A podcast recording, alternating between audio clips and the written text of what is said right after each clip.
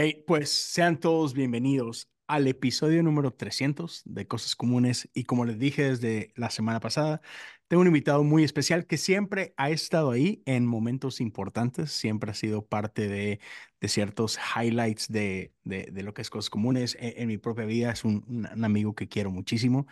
Josiah Hansen, bienvenido, Vato, ¿cómo estás? Heck yeah. 300 Ajá. episodios de pasos de lanza. Entonces, más de un año avanzado a, a mí. Entonces, Sí. y empezaste Hey. más tarde. Sí, hey, de hecho, o sea, este es episodio 300 y digamos que año número 5 viene en un mes, el 8 de marzo, van a ser cinco años, entonces ahí va, ahí vamos. Hey, seguimos aquí, eso es, no sé si sea Yeah. bueno, no sé si sea bueno, pero aquí ¿Cuán- ¿Cuándo seguimos. fue que te, te adelantaste tanto? ¿Fue en Ah, 2020? ah, no, o sea, es que a lo mejor se me hace que fue en el 2019, o sea, antes de Ok, pandemia, antes de ok. pandemia fue... Fue un verano que creo que empecé ahí como loco, que tenía cosas comunes y empecé a hacer, me lo dijo un pajarito y empecé a hacer de que mil cosas y creo que ahí fue Diario tenías donde, algo. sí, dude, creo, creo que sí. Y, y que de ahí se me quedó esa mala fama de que, ah, tienes como 10 podcasts y no, ahorita digo, nada más tengo dos, Yeah. pero ya. Y, y uno de ellos es el de, de Chosen, que pues es, nada más cuando hay episodio de Chosen, pues yo hago algo, entonces, ese, a- Ujú. ahorita van 24 y apenas va a salir la temporada 4. Pero sí, sí, sí, no, ¿Me ya. creerías si te digo que no he visto ni un episodio de The Chosen? Vato, yo te voy a decir, yo me resistí más de dos años a verlo. ¿Te acuerdas de nuestro amigo Ramiro, el camionero? Ajá. Él fue el que desde un principio me dijo, vato, esta serie. Y yo, ay, series cristianas, guácala. Pero, pero después lo empecé a ver y, dude, el, así, el episodio uno me agarró. Dije, dude, eso es, eso es diferente, esto está chido. ¿Te gustó Sound of Freedom? Nunca lo he visto. Ah, ok. Sí, no, no, no Entonces he ahora visto. sí te creo. Sí, se, se, red flag ahí, ¿no? No, sí es mi película favorita. Jim es lo mejor. Sí, no, no, no. Eh, no, no lo he visto ni, o sea, oye, eh, o sea, entiendo el, digamos que la parte ministerial, claro, sí, hay siempre luchar por libertad, pero la película no la he visto, no tengo idea. Eh, he oído mucho de lo que se habla y todo, pero no, nunca me llamó la atención. Igual Este, todavía no la veo. así que, digo, no sé, a lo mejor está buenísima, a lo mejor Jim Caviezel merece un Oscar por eso. Lo No, pero, dudo. pero, Si no se la dieron para, para la delgada línea roja, nunca se la van a dar. oye, sí, eso es, esa película fue buena. Ya. Pero sí, entonces, no, pero The Chosen neta sí está chida. Este, y por ejemplo, yo con, con mis jóvenes eh, la estamos viendo. eh, ahí vamos empezando la segunda temporada. A ellos les gusta un chorro y se hacen buenas pláticas después de cada episodio y así. Entonces, ya, ya, está chido. Pero sí, Chido. de cosas comunes, 300. Va. Ya, dude, gracias. Gracias por estar aquí. ¿Tú qué onda? ¿Qué, qué, qué tienes, qué tienes de nuevo pasando esta semana? No, m- mañana me toca predicar y Nice. saliendo del servicio nos vamos a Guadalajara.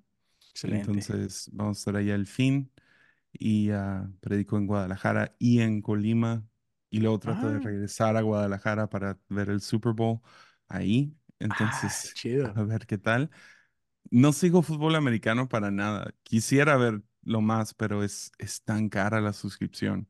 Entonces, uh, Sí. y, y el tiempo, porque ya, ya como que estoy empujando el límite con mi esposa con el básquet. Entonces, sigo la NBA. Ah, pero el Super Bowl, tengo Es que el Super. Bowl. Sí. Ya. Y sí Imagino lo que lo, entiendo y, y todo eso. Entonces, Imagino que lo vas a ver ahí con, con los amigos, ¿no? Que van a estar ahí en Guadalajara. Eso va a estar chido. Qué padre, qué Pero padre. sí, pero hoy voy saliendo de tres horas de junta Mm. de presupuestos. Súper divertido. El presupuesto 2024. Ah, man. Entonces, muy No, divertido. yo, yo ahorita digo, gente, gente que sigue cosas comunes sabe que pues estoy en el proceso de ordenación, entonces ahorita estoy en, en semestre. Tres Ujú, clases estoy llevando. El, el semestre pasado llevé dos y estuvo pesadito, pero ok. Pero ahorita son tres y son tres porque tienen que ser tres, porque si no, no me ordeno en el verano, entonces tienen que Ujú. ser tres.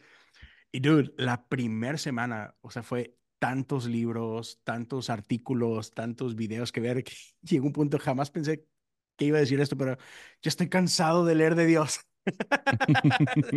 De- ah, déjame, déjame ver una serie de comedia. Yeah.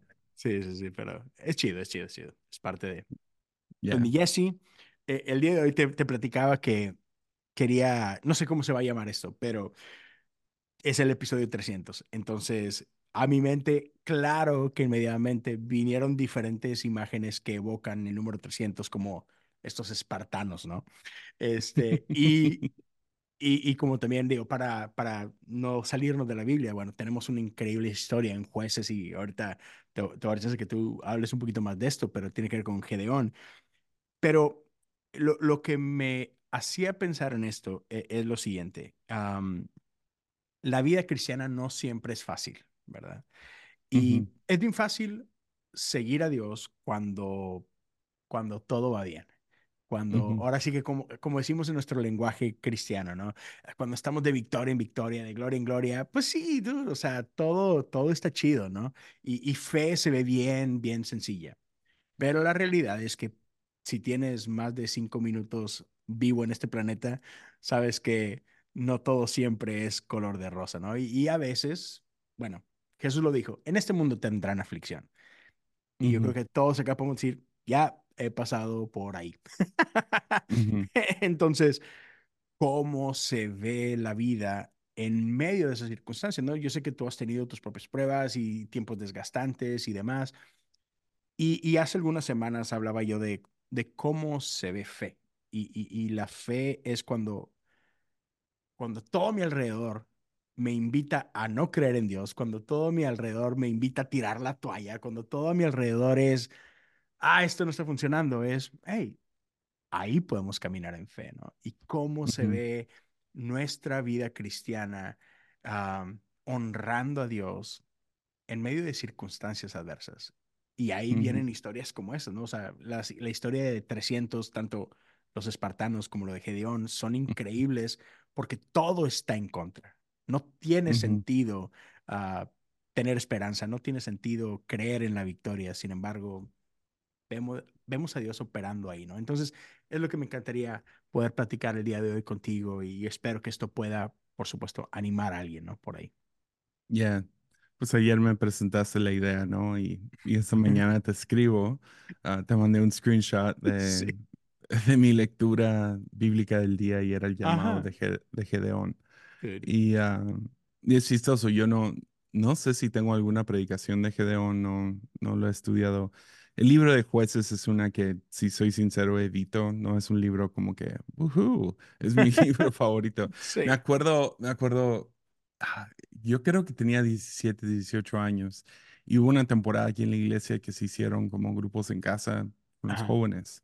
Y solo me acuerdo recién entregado al Señor y como que, ok, listo para echarle ganas. Y el líder de ese grupo en casa donde yo estaba yendo decidió tomar tres meses y todos íbamos a leer y estudiar el libro de jueces. Y no, se me hizo la peor idea posible. Sí. Sí, digamos que hay ciertas historias como que dignas de HBO Max, no de... Yeah. Es, es como, ¿quieres conocer el corazón de Dios? Sí, sí. No, no es, no es el mejor libro, No es el mejor libro. pero, pero creo que una de las historias que lo redime es la historia de Gedeón. No, es, es este hombre que, que es llamado a levantarse en medio de circunstancias muy, muy difíciles y, ah, y él no quiere al principio. O sea, él está completamente en contra. Y lo cual hace eco a cada persona llamada en el Antiguo Testamento y en el Nuevo, ¿no? Ah, sintiéndose como que yo no soy adecuado para esto. Eso, dude. Ya, claro que resuena conmigo, ¿no? O sea, y sé, sé que no estoy solo, pero sí, Gedeón es yo, ¿yo? O sea, así como que no, o sea, no puedo ser yo, ¿no? Y, y, y como muchos otros, da una lista de, de razones a Dios de que, mira, yo soy la persona equivocada por esto, esto y esto y esto, ¿no? Y estoy seguro que muchos nos hemos sentido ahí. Digo, ayer tú y yo teníamos una plática y, y igual, ¿no? Y decía, tú, o sea, es que, ah, mil cosas me hacen dudar de, de por qué estoy aquí, ¿no? ¿Por qué seguir adelante si tal, ¿no? Y, y ya, sé- digo, sé que te ha pasado, tú, tú has sido también muy abierto en eso, ¿no? Y, y ya. ya. Sí, o sea, el, el sentirse inadecuado, como, como ya dije, es, es, es algo que vemos en cada persona llamada por Dios en, en la. Biblia. Es, es un constante, soy muy joven, no puedo hablar, ah, soy el menor de mis hermanos, soy un pecador, tengo los labios impuros. O sea, es, es un, es ex- excusa, no es la palabra, pero es una excusa, ¿no? Eh, ujú, Por falta de otra es como que la razón por la cual yo no puedo seguirte. claro. Ah, O sea, racionalizamos de esa forma, ¿no? ya, Ya. ya. Y aún Pablo en el Nuevo Testamento siendo como que la última figura en la Biblia, como que con un llamado grande, ah, es otra persona que no, o sea, él fue muy claro toda su vida acerca de sus, Limitaciones. exacto, y sus pecados pasados. Mm, Y ah, entonces lo vemos vez tras vez tras vez. Ah, y, ah, y sí, es súper, súper interesante. Es- es- estuve pensando en, acabo de enseñar acerca de los profetas otra vez, ujú, y con el que siempre me tardo más. Es mi favorito. O sea, podría hablar de, de esta figura ah, en por semanas, ¿no? Y es Jeremías. Y Jeremías, luego, luego su excusa, soy muy joven, ¿no? Ah, pero el llamado, ah, y algunos creen en esto, otros no, yo, yo he decidido creerlo, ah, el llamado de, de Dios a Jeremías es, te formé en el vientre de tu madre, te escogí, te aparté y te llamé a ser profeta a las naciones. O sea, nos nombró, ¿no? Y, y, nos, nos llama desde antes de poder no sé, ah, uno se siente no nomás como un cero, sino como un menos, ah, menos cero, negativo Sí, cero, ah, y, y hay algo acerca de Dios escogiendo antes de ser formado, antes de, de haber hecho algo útil en el mundo. Jeremías es escogido y, y eso es cierto para cada uno de nosotros. ujú, ah, cada uno de los ocho mil millones de personas sobre la faz del planeta. Es que hay un llamado desde antes, desde antes de tener un solo punto en el, en el scoreboard, ¿no? Ah, pero Gedeón es, es eso, es alguien llamado en tiempos difíciles, en tiempos complicados, en tiempos de guerra, a levantarse, en su, en su caso, a guerrear, a, Ya. A juntar un ejército e ir a la pelea. Y, Sí. entonces, yo prefiero, si está bien contigo, entre más hablamos acerca de Gedeón, más ser claros que cuando hablamos de batallas y todo eso, a mantenerlo más del lado figurativo que, que literal, ¿no? Sí, cre- creo que, Creo que, así que ¿por qué tenemos que aclarar eso? Pero sí, más vale yeah. aclarar eso. Sobre todo en, en el mundo que vivimos donde igual, a lo mejor nadie va a salir a juntar a 300 amigos y irle a pegar a otra gente, pero, pero vemos mucha violencia, sobre todo en redes sociales y, y guerra de ideologías, ¿no? Eh, Ujú, cre- como esto, ya, tampoco es por ahí. Pero a- algo que me encanta, este, ahorita que, que hablabas esto de, de Gedeón y todo, y por un lado, Hebreos 11, ¿no? Em, tenemos esta lista de héroes de la fe, ¿no? Y hay una, esto- seguramente te, te has topado con esto, ¿no? Cuando eh, lo hemos escuchado en, en, en prédicas o clips o lo que sea, cuando alguien dice, no, sí, eh, Abraham, Abraham era un, no sé, mentiroso, eh, eh, Jacob era un engañador y Moisés era lo que sea, y Noé fue un borracho. Y, y decimos la lista de, de como que los peores pecados de todos estos héroes, ¿no? Y así como que diciendo, ah, entonces también hay esperanza para ti. Y, y, ujú, y un- por un lado, o sea, lo entiendo, pero no me gusta el ejercicio cuando reducimos a gente a su peor versión. Ah, ujú, pero, pero algo que sí resuena conmigo y, y lo hablas tú ahorita de Gedeón es Gedeón no, no, no es como que él estaba buscando, Dios, levántame a mí. yeah, Y, y, y muchos de estos hombres o mujeres que vemos, una Ruth, una Esther, y, mm, ell- ellos no querían ser usados, no, no estaban buscando fama o gloria ni estas cosas, ¿no? Siempre, pero Dios los llamó. Entonces, y, y, y lo voy a decir porque, porque yo lucho con esto. A veces, cuando, cuando sentimos que Dios tiene un llamado en nuestra vida, y no sé si te ha pasado a ti también, pero a veces como que queremos convencernos a nosotros mismos de que hay a- algo especial en mí y por eso Dios me está escogiendo a mí, ¿no? ujú, Am, pero de hecho, o sea, y la realidad es que no va por ahí, o sea, no, no hay, no hay nada especial en nosotros, o sea, creo que a veces, y, y yo sé que tú, por ejemplo, no crees en esta parte de burnout, ¿verdad? Pero siento que a veces sufrimos de burnout porque nosotros mismos nos imponemos cargas que Dios nunca nos pone. O sea, creo que a veces vamos por el ministerio, por la vida cristiana, cargando un peso que Dios nunca nos puso y es que es que tengo que hacer esto, es que tengo que hacer, es que tengo que demostrar y, y Dios es, hey, no, nunca se trató de ti. O sea, no te llamé para que tú seas el héroe de la historia, es, te estoy usando a ti para, el héroe de la historia soy yo. Te llamé yo y la responsabilidad la cargo yo, no tú. O sea, nosotros simplemente somos de que este, ahora sí que, este conducto, ¿no? Entonces, ¿cómo, cómo te ha tocado a ti lidiar con esta parte de, una, callar esas voces de inseguridad, callar estas voces de miedo? ¿Cómo la, porque una- es bien fácil decirlo, pero yo ujú. estoy seguro que tú, como yo, has tenido noches donde dices, "Ah, ¿a quién, a quién estoy engañando? ¿No? O sea, que, y, y son reales, bro. O sea, yo sé que es, hay noches donde lloramos y, y, mañana donde no te quieren ni parar de la cama de que, ah, man", no, o sea, entonces cómo pasamos de, conocemos la idea, conocemos la, la teoría detrás, pero cómo- ¿qué cosas te ayudan a, a pelear contra ti mismo y decir, hey, come on, Jesse, no se trata de mí, vamos a hacer esto? Ya, Ah, pri- primera cosa que diría, o sea, creo que lo que le estás atinando es seguridad y orgullo siempre son dos lados de la misma moneda. Mm, Ah, alguien que es inseguro y culpable, ah, tengo mis inseguridades bastante marcadas, he sido muy honesto acerca de todas estas inseguridades, pero a donde uno quiere ir es, ah, digamos que, que me siento muy inseguro acerca de... ah, no sé, digamos que soy, que soy músico y estoy aprendiendo a tocar la batería, ¿no? mm, Y me siento muy inseguro acerca de tocar la batería el día de hoy.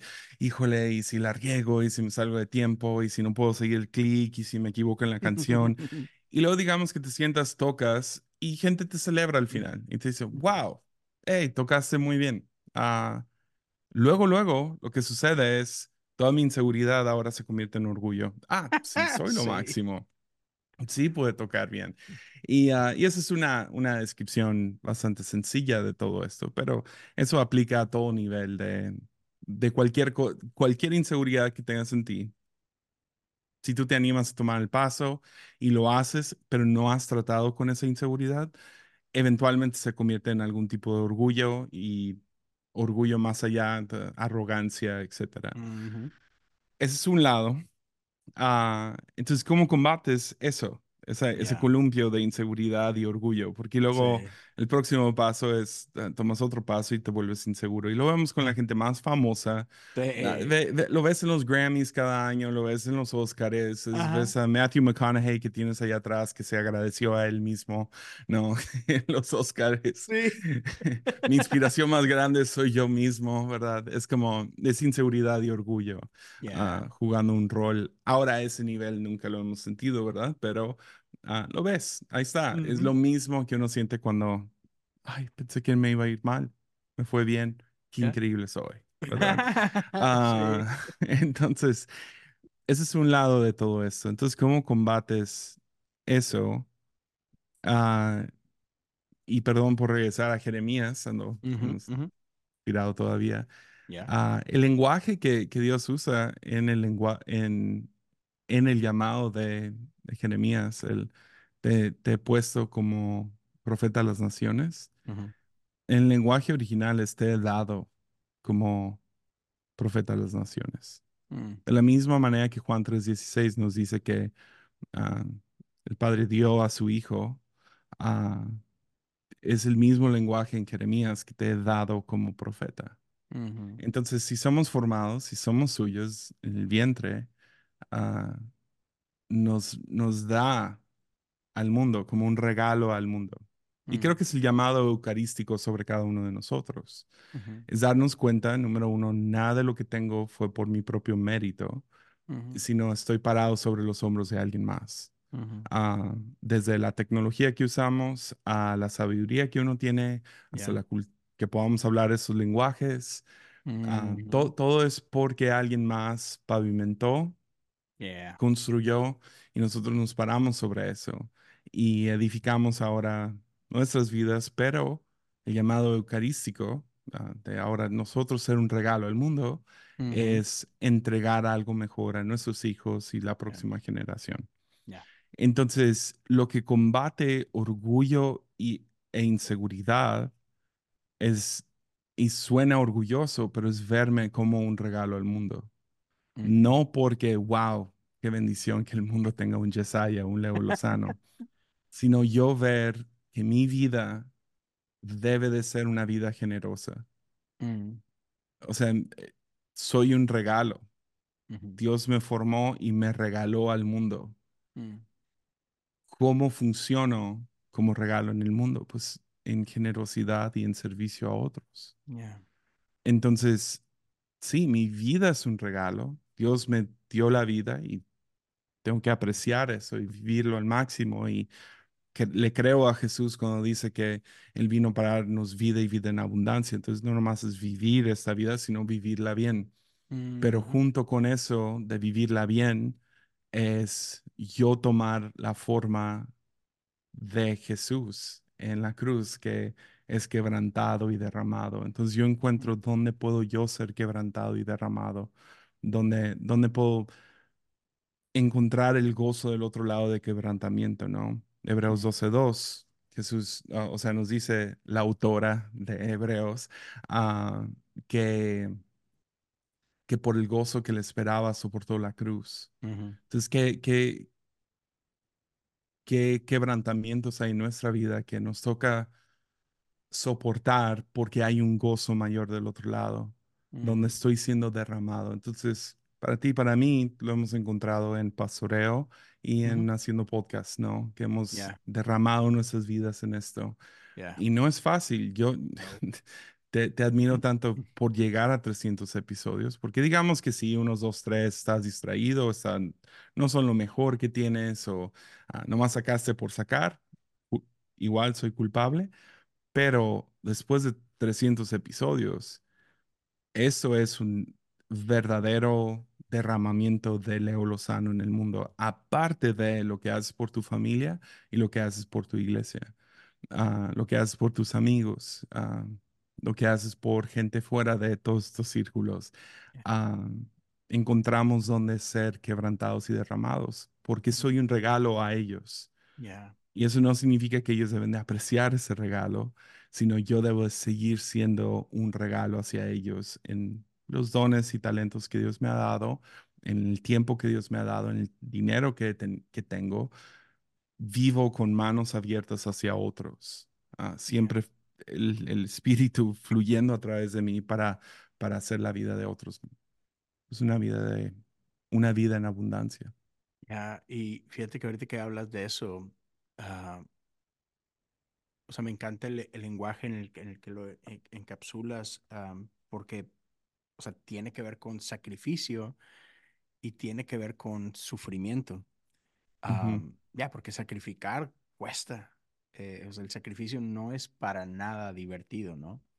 ujú, Y, y por ejemplo, las últimas, no sé, semanas o a lo mejor los, no, no sé cuántos de los últimos episodios que he hecho, ah, pareciera que estoy hablando de lo mismo, porque estoy hablando mucho de, de dolor y, y- y- y- de, de sufrimiento y demás. ya, Y ha, y ha habido semanas en las que me quedo que, seriously, otra vez, o sea, voy a hablar de esto y, y en cierta forma como que pareciera redundante, pero, pero si- siente que no lo es, o sea, y tú sabes lo difícil que es estar cada semana aquí y hablar, ¿no? O preparar algo y lo que sea. Y hay veces que uno dice, o sea, digo, parte de nuestra lucha muchas veces es cuestionarme, si vale la pena esto, hablar de esto o lo otro, o lo que sea, pero, pero algo que no me ha dejado como que dejar de hablarlo es porque Jesús lo vivió y Jesús habló un montón de eso, ¿no? Y Jesús dio su vida misma ah, en esto y, y mucho de lo que vemos en, en, en el Nuevo Testamento ah, tiene que ver con, con dolor y con sacrificio y con, ya, decías tú ahorita, eh, por el gozo delante de, de Él fue que hizo todo esto, ¿no? Y entonces siento que, por ejemplo, uno, uno de los regalos más grandes que tenemos para dar es nuestra vulnerabilidad, ¿no?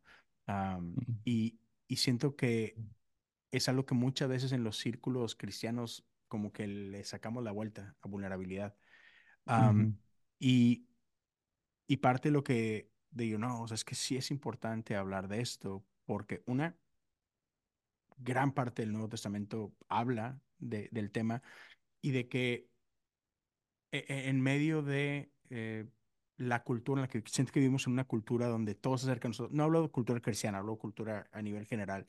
Se trata de mí, ¿no? Y, y se trata de, de la mejor versión de mí. Y se trata de el hustle. Y se trata de del siempre ganar más y crecer más. Y, y como que todo gira alrededor de, de éxito y de autopromoción y, y de la mejor versión de nosotros delante de todo el mundo, etcétera, etcétera, ¿no?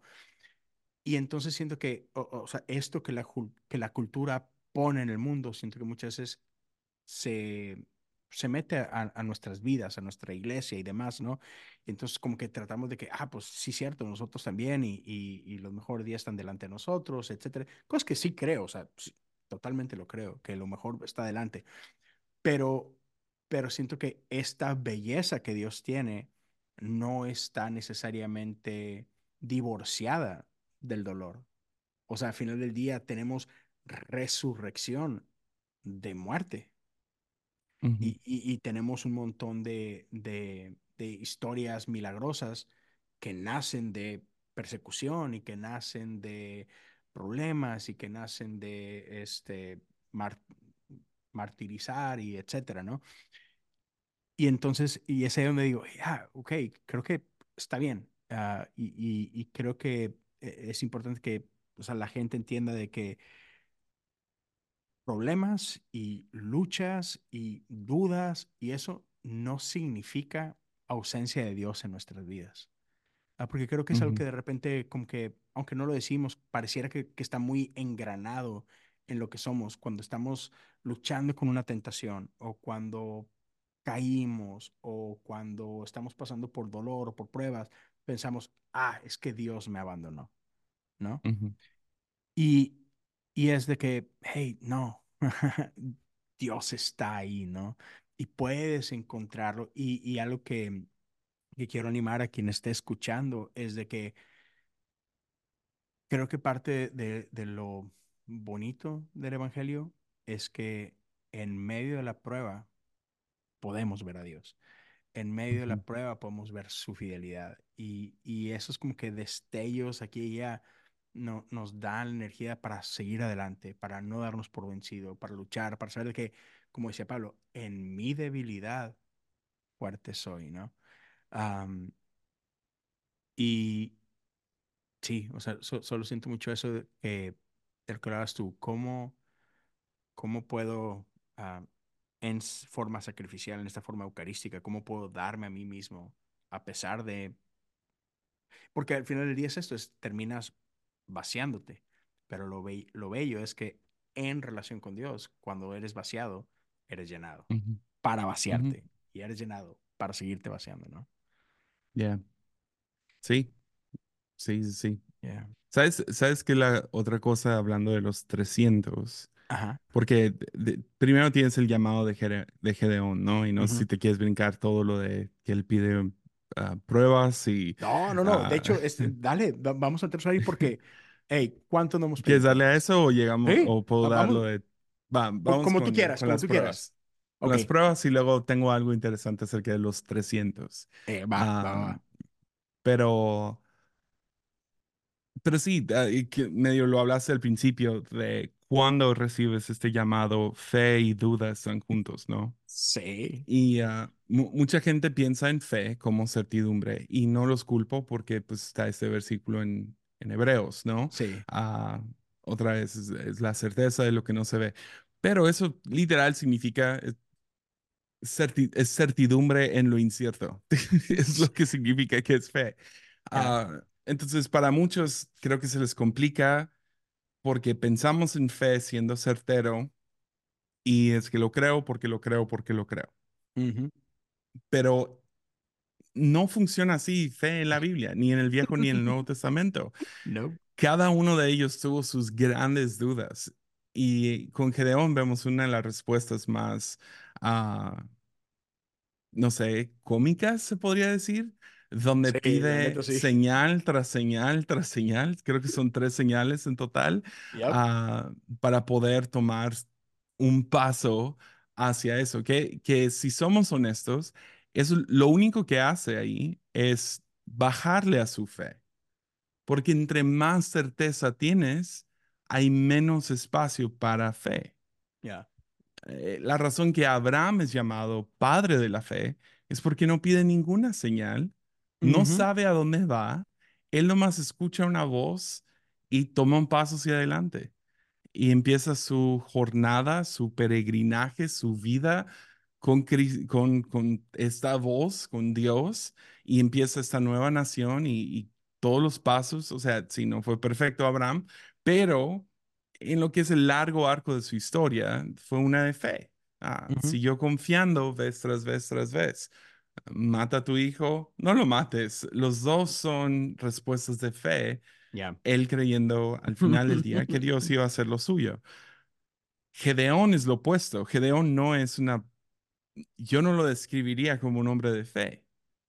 Ah, Lo describiría como un hombre obediente, pero como un hombre de fe, no estoy seguro, porque Ajá. fe requiere duda, no certeza.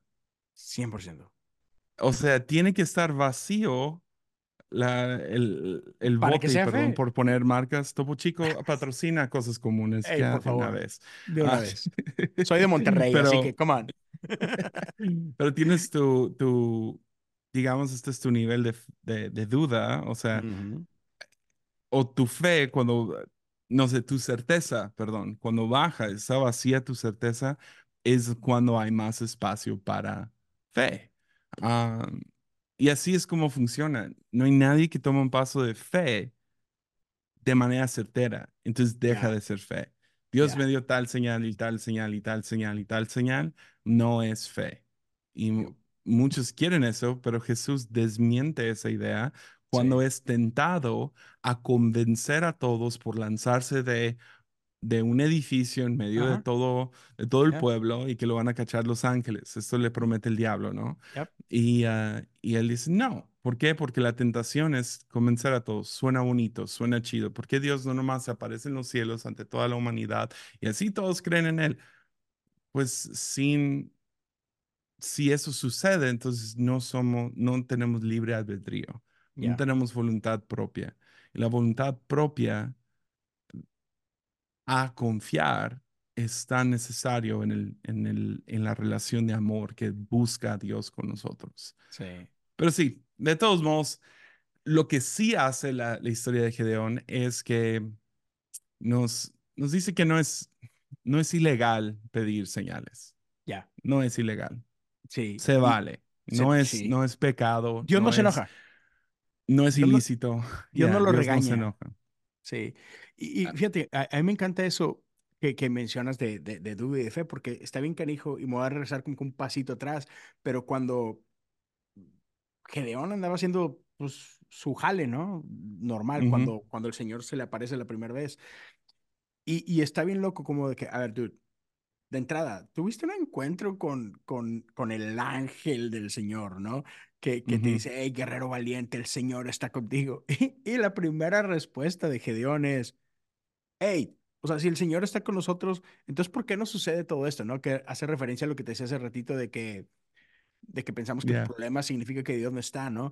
Pero, o sea, y ahí vemos, luego, luego dudas, y pero se, se atreve a dudar en la cara de Dios, ¿no? Así que, vato, y, No sé si eres tú, que puede ser, puede ser que nos da un poco de permiso a cuando, cuando somos llamados, se vea como se vea, siempre hay lugar para un poco de duda. La bronca es que él elimina duda poco a poco con tres diferentes pruebas, ¿no? claro, Pero no fue suficiente para Gedeón y no sé cómo vivían en aquel entonces. A lo mejor right, antes de la modernidad había más ángeles, porque gente nomás está acostumbrada a eso. Sea como sea, ah, él, él duda y sí, empieza a pedir estas, ya, estas señales. sí, y, y, y pero se me hace interesante esa parte donde otra vez, pues se vale, o sea, Dios no lo reprime, Dios no, ah, no me sirves porque pides Ujú. muchas señales, déjame, voy a pedir a, a alguien más. Dios, y, o sea, me encanta así como que, hey, Dios está dispuesto a colaborar segundo, ¿eh? contigo. Sí, Perdón, mi no, hijo. no te por eso, no, válido, Tengo válido. una gran luz roja justo ahí Ajá. y le dije en la mañana, no toques si ves esa luz roja. No le importó. Eh, normal, sí, sí, No sí vio la pasa. señal. Ah. Ajá, pero entonces decíamos esto, ¿no? De, este, Dios no le dice, "Hey, ¿sabes qué? Tienes muchas preguntas, vato, pides demasiadas señales, déjame voy y, y, y le voy a decir a Rubén en lugar de, de a ti. Ya, No, así como que, ok. Digo, ya. también es así como que fueron tres y no fueron cinco, entonces, ok, chido, con, con tres tuvo, ¿no? Para, Ya, para terminar creyendo. Entonces, en nuestra vida también, de que, ok, de vez en cuando se está bien decir, ok, Dios, este... No es que, no, no- Y, y, y fíjate, a lo mejor es no tanto duda de Dios, pero sí que sí soy yo. Entonces regresa, ¿no? Esta parte donde ah, creo que más que él dudando de Dios, o sea, sí es dudar de Dios un poquito, pero ¿estás seguro que es a mí al que quieres llamar? O sea, al final del día es un reflejo de dudas sobre sí mismo. Ah, y, y entonces es donde, ok, eh, y es, y es bueno recordarnos, ¿no? Que al final del día, di- Dios le dice ahí de que, hey, ve en las fuerzas que te he dado, creo que le dice, "No, ve tú con la fuerza que tienes y rescate a Israel de los madianitas, yo soy quien te envía. Y entonces así como que Dios diciéndole que, hey, la fuerza que tienes es suficiente. No, no, no es porque dependa de tu fuerza, pero ve con lo que tienes, dale yo, yo estoy contigo, ¿no? Y, y al final del día, en nuestra vida, en nuestro llamado, va a pasar lo que va a pasar, no por nuestra habilidad, no por nuestra capacidad, sino porque Dios puede usar lo que sea que tenemos. Y Él lo hace suficiente, ¿no? Sí, y, ah, y después de esas señales que él pide y Dios cumple, y ah, eh, lo que se me hace más hermoso de todo eso es como Dios se somete a Gedeón. Ya, sí, Eso es, e- es, eso para mí, cada vez que veo eso en la Biblia, se me hace como, wow, la humildad de la Dios humildad de Dios. es, otro nivel. Y que Dios fuera paciente porque no necesita a Gedeón, Nope. no lo necesita, pero todavía lo quiere ahí. Entonces se somete a las peticiones de, de Gedeón. No le es difícil, Ah, porque Dios no tiene ego. Dios es humilde y, y es tan paciente con él en medio de ese proceso. Y parece ser que después de esa señal, Gedeón de ahí en adelante agarra la onda y actúa como un, un hombre de Dios. Pues sí, no sé si quieres llegar a los 300. Sí, sí, vamos para allá, Yeah, porque, ok, ter- termino obedeciendo, ¿no? Y va y ujú, reúne a este ejército y dice, ok, yeah, Dios me llamó y hubo gente que se levantó con el que dijeron, va, creemos en lo que Dios te llamó, yeah, vamos a partirle el queso a estos vatos, ¿no? yeah. Son los marianitas, Mar- Madianitas, madianitas, perdón. Madianitas, ya. Y, y nada más para ponerlo en contexto, ¿no? Y brincamos directo a la historia. Tenemos todos estos, este ejército enemigo rodeando a, a Y para su contexto en el momento, es una pequeña batalla a lo largo de la historia de Israel, pero para el momento se siente tan grande, ¿no? Se siente como que el mundo está por acabarse.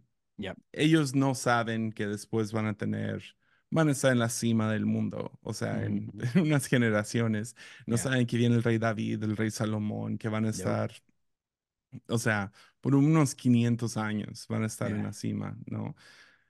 Pero en este momento se sienten vulnerables, se sienten débiles están rodeados por un ejército enemigo y, ah, y por eso Dios llama a Gedeón a levantar un, un batallón, básicamente, a Ujú, pelear contra los, los madianitas. ujú. Y, ah, pero no, no tengo los números exactos, pero creo que empieza con cerca de 100 mil, Sí, si eh, no me equivoco. empieza la- cuando, cuando recién junta a todos.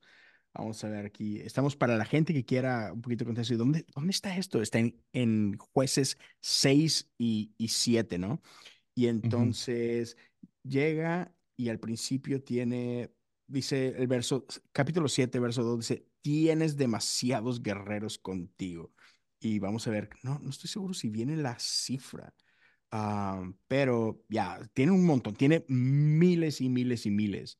Oh, fíjate, después de que el Señor se deshace de unos, ah, tenía veintidós mil que se fueron a su casa. O sea, imagínate, eran arriba de treinta mil, haciendo la suma ahí. Más de treinta mil tiene consigo. Ok, Ya, entonces son miles, sí, aquí ya, chequé ChatGPT. Entonces empieza sí, con sí. 32 mil Luego 22 mil se van se y se quedan 10 mil, Yep, ¿verdad? yep. Ah, porque van contra los madianitas y los amalecitas. Entonces, se queda con 10 mil. Y de 10 mil, ahora Dios le pone una prueba a Gedeón, lo cual ninguno de los soldados va a poder saber. Y la prueba es una de esas pruebas que dices, ¿what? Sí. Que es básicamente, los llevan a todos a un río y los que toman el agua, de traer el agua a su boca, son, son los que se van a quedar en el ejército y van a ir a pelear, pero los que meten su agua, su, su, Su su boca. boca dentro del agua, como, como animal o lo que sea, los que acercan su boca al agua, están fuera. Y me imagino que era una manera normal, como todavía lo es, y traes el agua a tu boca. Me imagino a Gedeón estando bastante confiado de que, ok, a lo mejor pierdo a dos, tres locos, pero, pero todo bien. Pues resulta que a- alrededor de 7,700 deciden echarse de chapuzón al agua y solo 300 se quedan a la orilla juntando el agua y trayéndolo a su boca. ujú. Entonces se queda, se reduce el ejército de 10,000 a 300. trescientos Y, y estaba, de hecho, a- hace unos meses estaba pensando en eso, en esa historia. Nunca lo prediqué ni lo compartí en ningún lugar, pero sí lo que me resonó a mí es que los, los soldados no están siendo obedientes o no. Ellos no saben, No tienen ni idea. Ajá. No tienen idea de la prueba que Dios ha puesto para poder quitar a los que sobran y quedarse con los que van a ser, formar parte de- del plan de la batalla, ¿no? Ajá. Y entonces, ¿qué hay? Entonces estuve pensando en eso, de, ok, no es como que, ah, oigan, todos van a pasar por una prueba difícil, los que se circunciden, ¿no? Que es una de las que vemos varias veces en el Viejo Testamento. Sí. Si se, si se circuncidan, chidos se quedan, los que no, pues ahí nos vemos, que es más o menos cómo funciona al principio, ¿no? Pero, pero esta está difícil porque no sabes cuál es la prueba. Sí, y no se trata de quién lo hace bien o quién lo hace mal. Simplemente, Los que lo hacen así se quedan, los que no, váyanse a su casa. Y vienen muchos de los que lo hicieron mal, estaban felices de que no tenían que participar, ¿verdad? O sea, ya están viendo a los 300 como, ustedes van a morir, Buena suerte. Dios me libró de esta. Y bien y hubo un poco de eso. Pero lo que se me hizo interesante a mí fue eso, de que no, actuaron dentro de algo que ellos no estaban entendiendo, los 300. Ya. Ajá. No entendían las implicaciones aún de cómo tomaban el agua. Entonces, no por meter temor para nada, y esa es la razón que es, que lo he estado masticando, todavía no desarrollo ningún episodio, pero he pensado en eso dos, tres veces, por lo menos para mi vida. Y no quiero meter temor a nadie, pero hay cosas en nuestras vidas que estamos haciendo porque estamos dentro del fluir o dentro de- o fuera del fluir, Mm, ¿no? Y mi deseo más grande es siempre tener mi oído sobre el riel del tren para poder escuchar mientras viene de lejos. mm. O poder tener, no sé, lamerme el dedo, levantarlo al aire y poder ver hacia dónde se dirige el viento. Sí. ¿Me entiendes? O sea, quiero poder, a lo mejor nunca voy a saber de dónde viene el espíritu y a dónde va, pero puedo fluir con él. Ya. Y que yo pueda fluir así como el viento empuja el árbol, Que me empuje a mí también. Ya. Eh, Entonces, hay algo acerca de esos 300 bebiendo el agua como lo hicieron, que, que para mí es como que están viviendo entonados a otra, a, sí, a otro, ah, ¿cómo se dice? Como otra radio, ¿no? Ujú. Ujú. A otra A otro canal. Ya. Hay una sensibilidad en ellos que aún ni sabiendo si están haciendo lo correcto o si había un correcto o equivocado, que creo que no hay. Ya, ¿no? Yo quiero siempre estar en la batalla. Quiero estar siempre, quiero formar siempre parte de la minoría que están sintonizados a lo que Dios está haciendo, aun cuando no lo sé, Mm. aun cuando ni me pasa por aquí que eso es algo que va a definir si voy a la batalla o no. ¿Se entiende? Ya. Que para mí es, es genuinamente es como que otro nivel, porque lo que sucedió con los 32 mil o los 30 mil plus a 10 mil es que la verdad es que se les presentó, quieren ir o no. Sí, ajá. El que Y se quede 10 en su mil dijeron, sí, aquí estamos. Pero y luego bebieron el agua mal y no fueron. Entonces son gente que quería ir. Yo no, yo, yo en mi vida, y no sé cómo se ve, y, y eso es lo malo de, de, de una analogía así o un pensamiento así, es que realmente no hay nada práctico. Ujú. Es nomás creo que el deseo al final del día de genuinamente quiero ser parte de esto. Y por alguna razón va a haber ciertas pruebas así pequeñas en mi vida, donde bebo el agua de tal manera o de tal manera.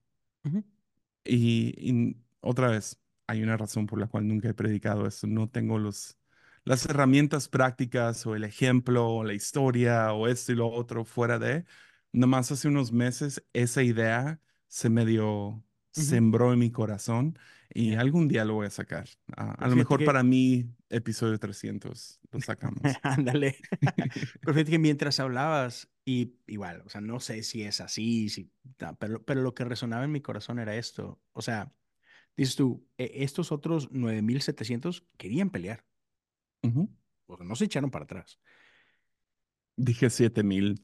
Sí, hace rato, ajá, hace rato dijiste Por 7000, eso me pero- sonreíste raro, perdón. Sí. Mis matemáticas.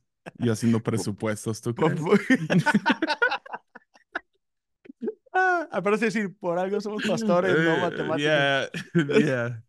Por eso no hacemos presupuestos solos, No sino soy, con, no con un board. Pero Perdón, fíjate. los 9700 Sí. que se fueron. Eh, o sea, otra vez, eh, eh, ellos querían pelear con pa- para Dios, ¿no? Y, pero no fueron, ahora sí que vamos a decirlo así, us- usar este lenguaje, no fueron escogidos para esta batalla. Y, y, y no hay nada de deshonra, porque otra vez, la decisión no fue de ellos, la decisión fue tomada por ellos. Pero igual, Ujú. esos 9700, al final del día, disfrutaron de los beneficios de quién fueron a pelear, ¿no? Y, Ya. y entonces lo, lo que, pa- para no satanizar a, a ningún lado, es, hey, hay cristianos que viven de victoria en victoria. Hey, gloria a Dios. O sea, no, no, te, no tienes por qué avergonzarte de eso, ¿sabes? Pero también los 300 que sí les toca pasar por alguna batalla, hey, no hiciste nada mal. No fuiste tú que tomaste mal el agua, es Dios por alguna razón, en su soberanía, en su voluntad, decidió usarte a ti en esta batalla. Y, y, ya, y la buena noticia de eso es que obviamente a nadie nos gusta pelear, a- o sea, a nadie nos gusta sufrir, a nadie nos gusta estar en medio de algo que se siente más grande que nosotros.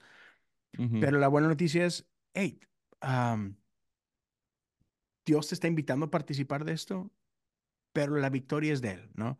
Entonces, Y yo sé que está este chiste eterno de que Dios le da su batalla a sus mejores guerreros y, ay, Dios, te equivocaste, guerrero, ¿no? A veces, a veces, nos, a veces nos sentimos así, de que ya no, no, yo no era Dios, o sea, ya déjame en paz, ¿no? Pero, pero es, hey, por, por, otra vez, por ejemplo, tú sabes lo que yo he estado viviendo, eh, ¿por qué yo? ¿Por qué no aquel, no? ¿Por qué no a X? No, no, yo, esa respuesta no la tengo, pe- pero, hey, la estoy viviendo. Y, y yep, es que yo no sé cuándo se acaba la batalla, cómo se ve el resultado del otro lado, pero es, hey, Dios, Dios está ahí. O sea, ah, otra vez, si- siento que muchas veces, obviamente a nadie nos gustan batallas, a nadie nos gusta sufrir, pero tú has hablado muchas veces de esto, ¿no? De que en esas batallas, en estos procesos, salimos del otro lado con, con oro que no hubiéramos obtenido de ninguna otra forma. A nadie le gusta la batalla, pero hey, regresando al pasaje de Hebreos que tú mencionabas hace rato, hay un gozo delante de nosotros que no vemos, que no entendemos, pero que nos está esperando del otro lado de esa batalla. Entonces, no hiciste nada mal. uh, No eres mejor ni peor que los 9.700 que les tocó irse a su casa y, y disfrutar de la victoria sin hacer nada. ¿Por qué tú? No sé. Pero Dios está ahí. Dios, o sea, confía en eso. Dios está en medio de esto. No es por tus fuerzas, no es por tus habilidades. Dios está ahí, ¿no? Y, ya, y podemos como que encontrar cierta paz en medio de eso, ¿no? ya. Ya. Ahora, si está bien, podríamos aterrizar todo el episodio con el final, con el- la batalla. La, la batalla es lo más M. Night Shyamalan que creo que hay en toda la Biblia. Porque lees esa historia y si no, si no conoces la historia, tiene un plot twist, tiene un giro al final que no te esperas. Y es que sí van los 300 contra un ejército grande y el llamado que Dios les pone hubieran sido demasiados, diez mil. ujú, 300 era el número perfecto, porque si hubiera habido diez mil hubieran sido muy obvios. Ajá. Tenían que ser 300 y lo loco es que ni uno levanta una espada. Sí. Por eso, por eso siento que de todas las historias del, del libro de jueces, que yo sé que muchos se van con Sansón y qué bonita la historia de Sansón, no es bonita, es una historia muy fea y trágica y triste y, y es un hombre sediento de venganza. No es una historia de un héroe, Nope. pero Gedeón es un poco un héroe. O sea, es un hombre que fue obediente, aun cuando su, eh, para él era difícil con treinta mil soldados y se reduce a un, un por ciento, ¿no? De lo que él pensó que iba a ir a la batalla, pero aún así fue obediente. Y, ah, y la batalla al final es ah, de noche van y ponen un montón de velas alrededor del campamento y hacen ruido y se confunde el ejército enemigo y se matan entre ellos, Entre ellos. ¿verdad? Y no levantan ni un dedo. Dios pelea esa batalla. Y esa es la razón, comentaste al principio, a lo mejor sería bueno aterrizar con eso de burnout. Ah, empezó ese concepto de, de sin gasolina en el tanque, estoy bien cansado del ministerio. Ah, Vez tras vez lo ves con, por lo menos la generación millennial, mm, aún no lo veo con, con los que siguen, pero mi generación está muy obsesionada con le- el concepto de quemarte, De, de, de trabajar tanto que terminas cansado. Y mira, para ser justos, ah, no somos los más trabajadores, No somos la, el- el- la generación más trabajadora de la historia, ah, definitivamente no. Ah, pero sí hemos pasado por nuestras tragedias, nuestras dificultades como generación. Pero una de las cosas en ministerio que me molesta mucho y sin juicio porque sé lo que se siente, pero es este concepto de burnout, de que ya me quemé, ya me cansé, necesito un, un mes de descanso, seis meses, un sabático. Y chido, hay ciertos casos que, bien, está bien, pero en muchos de los casos de burnout o que se habla de ese tema, se me hace un tema tan egoísta. Se me Mm, hace uh, ujú, volver a preocuparme por mí mm, y por cómo estoy yo mm, y, y todo eso. Y yo entiendo todo eso, pero se me hace tan egoísta y mm, va totalmente en contra del concepto de que yo no estoy aquí por mí.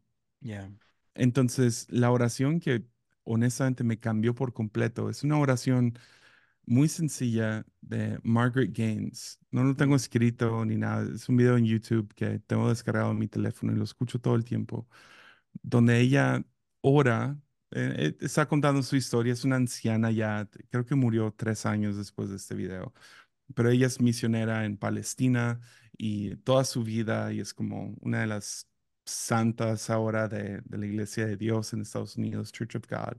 mm, Ah, aunque ella nada que ver con Church of God, ella sí ujú, fue un héroe, héroe.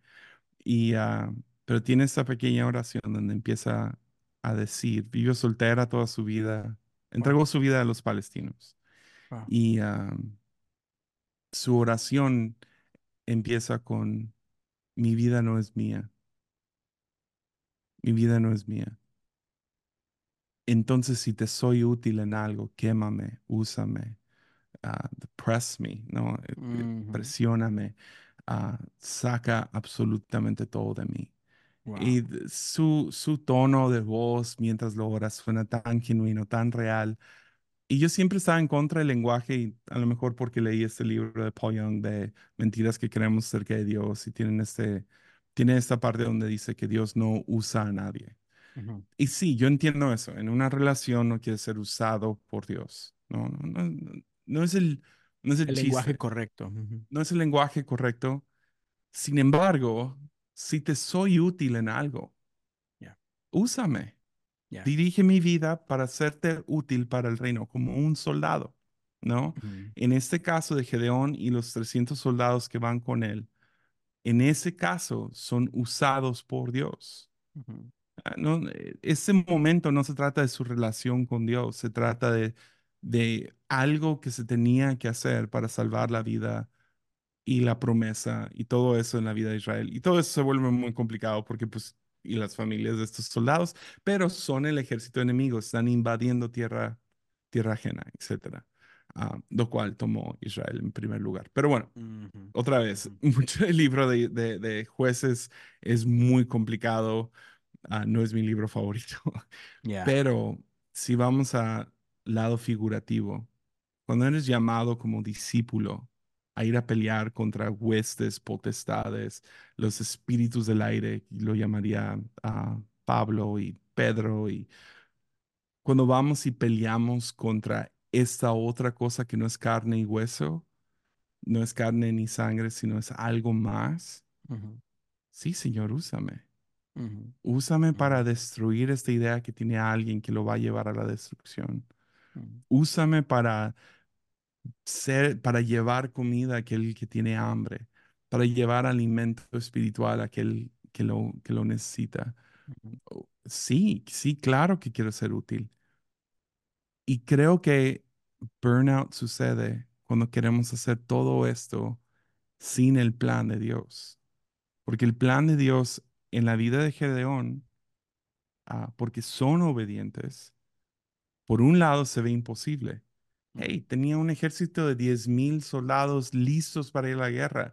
ujú. Ya me lo redujiste de 30 a 10, pero tengo a 10 que están dispuestos, que están listos para pelear. Es poco, pero ahora me lo reduces a 300.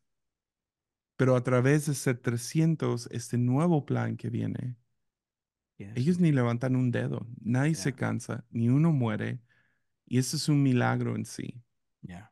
Entonces, a lo que quería aterrizar es cuántos estamos yendo a la batalla porque vemos una injusticia muy similar a Moisés. Obviamente su llamado, su propósito era librar al pueblo de Israel de Egipto.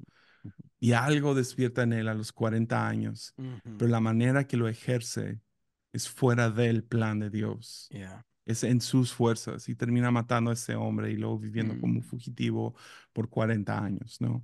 Pero ¿cuántos no la regamos? Es, Abraham, eh, sabe que hay un propósito sobre su vida para tener un hijo, entonces va y embaraza a la, a la criada.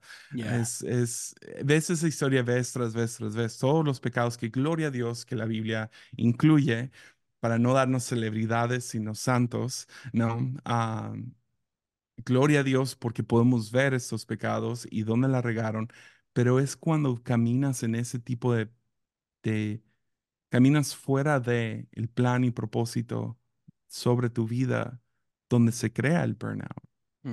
Yeah. Entonces, hay un lado donde creo en burnout, pero creo en burnout un poco más, un- con un poco más de juicio, ¿no? No de que yo los juzgo, ¿verdad?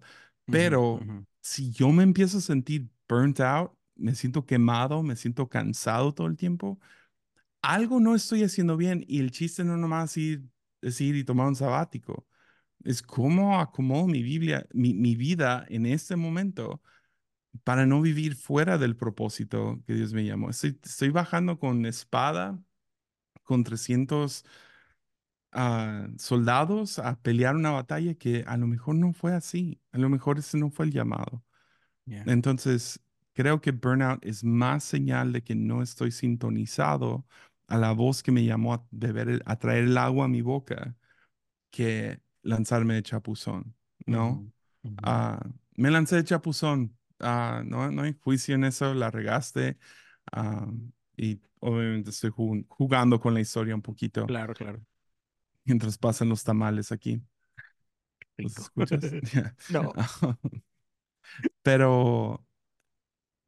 pero sí, para aterrizarlo, burnout creo que es cuando, o sea, y no, no sé, no, no quiero tirarle a ningún otro podcast, pero ¿cuántos podcasts no nacieron en el 2019, 2020? Mhm. Y se cansaron así. Yeah. Y veo tu, tu fidelidad, veo la de otros que, man, ahí están, o sea, empujando por enseñar y sacar un episodio tras otro episodio. Obviamente hay algo más aquí.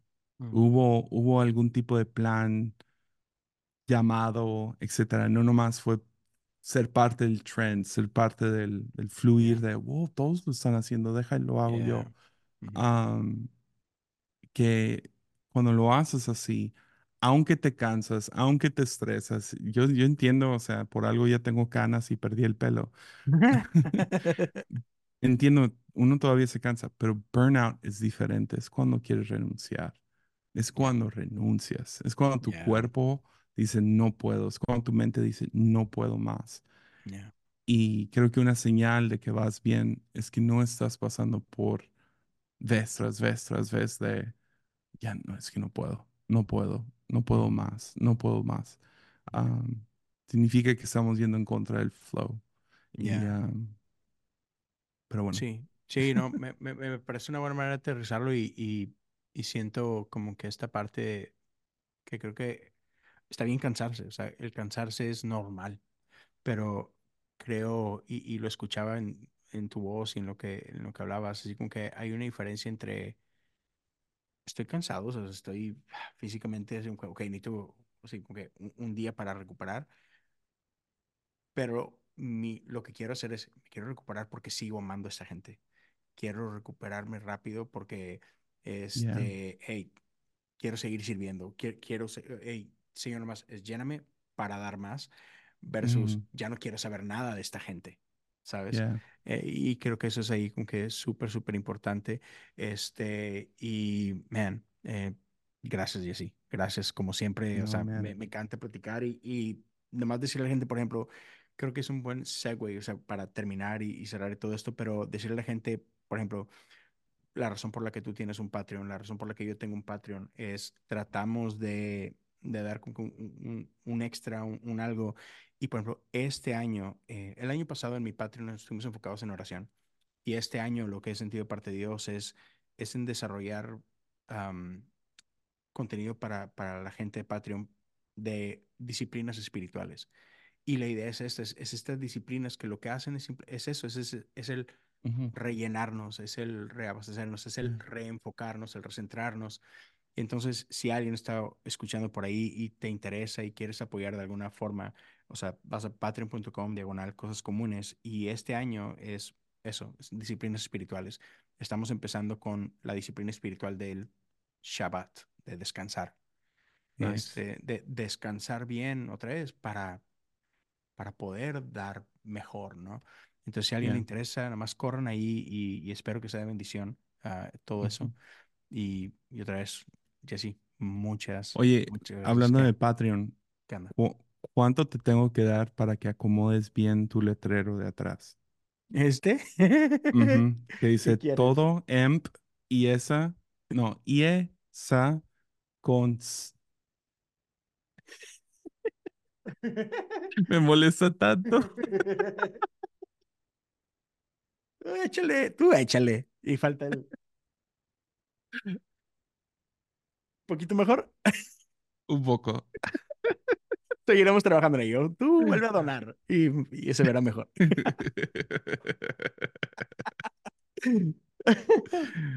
También Ya, es el libro de John Gray. ¿Podemos hacer algo con él? sin duda. Tú, tú, tú sigue Lo tengo pidiendo. otro- del otro lado, del otro lado. ¿Qué? Ah, el de acá. El de allá. Sí. Tú pide, ¿qué quieres? ¿Qué, um, tú, E- Ese no es para presumir, ese es un libro para meter en medio de los demás y hacer bulto. eh, Agárrate otro buen libro y lo presumes. ay, tengo varios. Sí, eh, ha sido la falta de, "Ah, vamos a ver qué más le hacemos.